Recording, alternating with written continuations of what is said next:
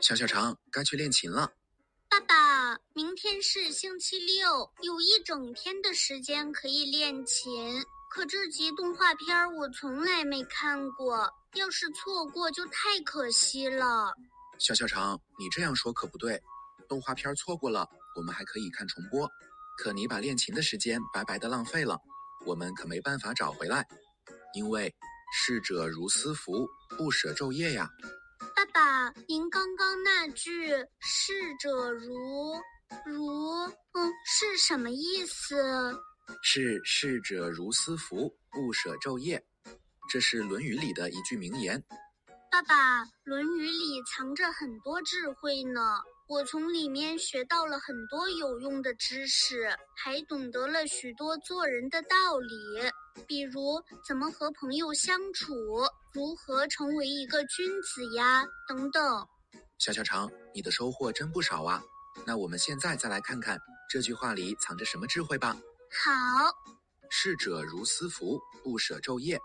这里的“舍”是停留的意思，“昼夜”是指白天和黑夜。这句话是说。消逝的时光像流水一样呀，日夜不停的流去。爸爸，时间看不见又摸不着，怎么会像流水呢？这是因为河水日夜不停的向前奔流，就像时间一分一秒的不断流逝。这两种东西都是不能倒流，一旦浪费就再也没有办法弥补了。哦，我懂了，这句话是要我们珍惜时间呀。是的，小小常理解的非常好。逝者如斯夫，不舍昼夜。这句话告诉我们的道理就是，要珍惜时间，努力学习。爸爸，你以前讲过的“一寸光阴一寸金，寸金难买寸光阴”，也是告诉我们时间宝贵，要倍加珍惜。对，记得非常好。在历史上。有许多名人正是因为做到了珍惜时间、勤奋学习，所以最后取得了一番成就。听您这么一说，我想起了一个故事。哦，什么故事？你说说看。近代有个叫车胤的人，他从小喜欢读书，但家里十分贫困，没有多余的钱买灯油供他晚上读书。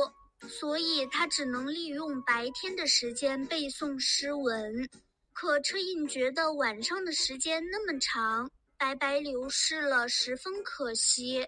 于是，在一个夏天的夜晚，当他看到萤火虫一闪一闪的光点在黑暗中十分耀眼时，他找来了一个白绢口袋，抓了几十只萤火虫放在里面。利用萤火虫发出的微弱光亮埋头苦读，就这样，车胤每天抓紧时间努力学习，最后成了一位很有学问的人。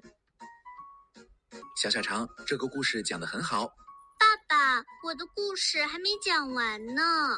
抱歉，是爸爸打断你了。小小肠，继续讲吧。和车胤同一朝代的还有一个叫孙康的人。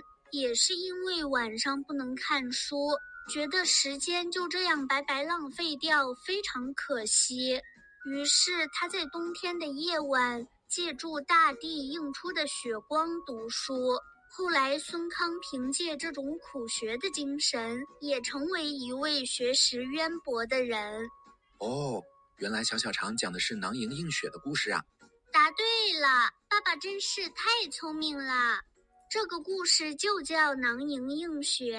故事里的车胤和孙康，他们都懂得珍惜时间、刻苦学习的道理，所以才取得了那么高的成就。